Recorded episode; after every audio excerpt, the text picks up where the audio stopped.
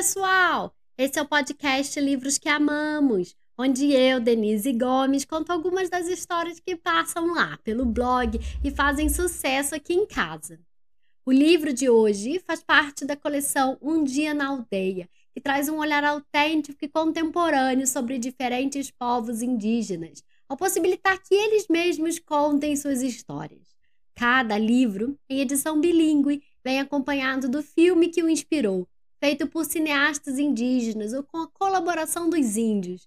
Você pode assistir aos filmes antes ou depois da leitura, mas o convite é sempre o mesmo: desfrutar um dia na aldeia de um povo indígena no Brasil. Essa coleção é muito legal. O livro de hoje se chama No Tempo do Verão Um Dia na Aldeia Axaninca e foi feito a partir de um filme do Ueuito Piaco. No início do livro tem um código de barras que você pode usar para acessar o filme e assistir o filme. E esse livro foi uma adaptação da Rita Carelli a partir do filme e com ilustrações de Mariana Zanetti, publicado pela editora Cesi SP. Quem apresenta o episódio de hoje é o Daniel, que me mandou um áudio maravilhoso. Daniel, muito obrigada pela sua participação. Um beijo enorme. E vamos lá ouvir o que o Daniel tem a dizer?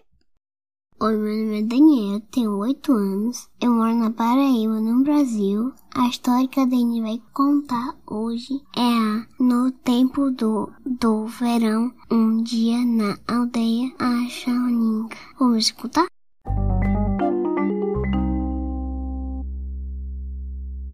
Na beiradinha do Brasil, às margens de um rio comprido, os Achaninka vivem numa aldeia chamada Apichá. Dali quando se olha para o céu à noite, dá para ver o Cruzeiro do Sul deitado no firmamento. No tempo do verão, tem pé de fruta carregado, bacuri, buriti, açaí, abio, caju, ingá. Tem farra de criança na terra e de passarinho no ar.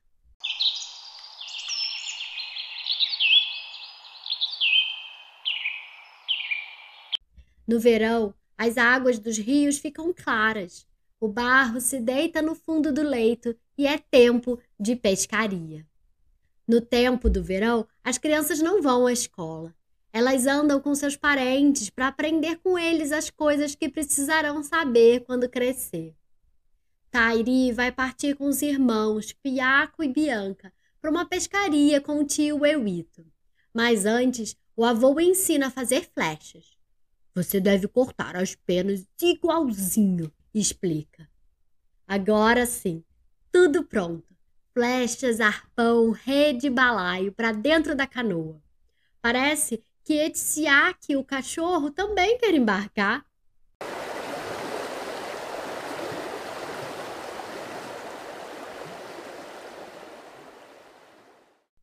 Depois de navegarem durante algum tempo, aportam na curva do rio para construir um abrigo. Enquanto Tairi e Piaco ajudam o tio, Bianca faz uma cabana para o pintinho. É tempo de acampamento.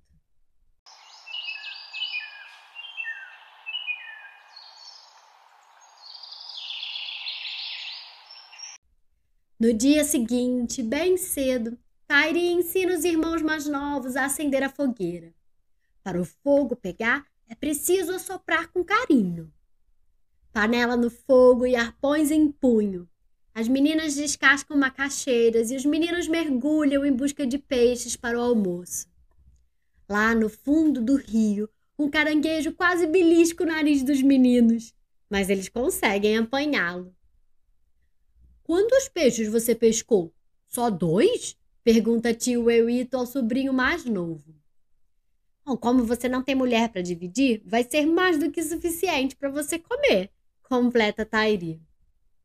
Peixe frito, macaxeira, melancia, de barriga bem forrada. É hora de arrumar as coisas e voltar para casa. A jornada é longa e o dia já vai longe. Mas eles quase esquecem Itziak na beira do rio. Eles voltam para buscar o cachorrinho. De volta à aldeia, encontram festa no pátio.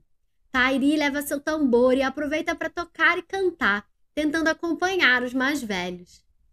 Na festa, os meninos vão testar a habilidade num treino de pontaria. Para isso, Tairi escolhe sua flecha mais bonita. Chegando em casa, entregues ao balanço gostoso da rede, as crianças descansam e contam para a mãe as aventuras da viagem e tudo que aprenderam nesses dias de verão.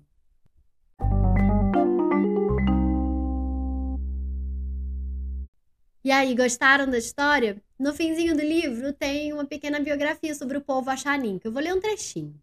A grande maioria do povo Axaninca habita a Amazônia peruana. São quase 100 mil indivíduos. Mas o Sistema de Informação da Atenção da Saúde Indígena estimou em 2012 cerca de 1.300 índios Axaninca vivendo no Brasil. Os Axaninca constituem uma das maiores populações nativas da Amazônia. No Brasil, Ergueram suas aldeias nos municípios de Marechal Taumaturgo, Feijó e Tarauaca, no Acre.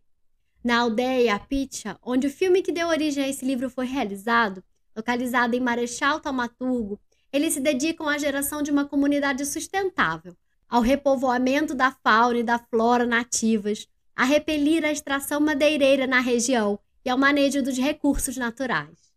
Nesse processo, o envolvimento das crianças é fundamental.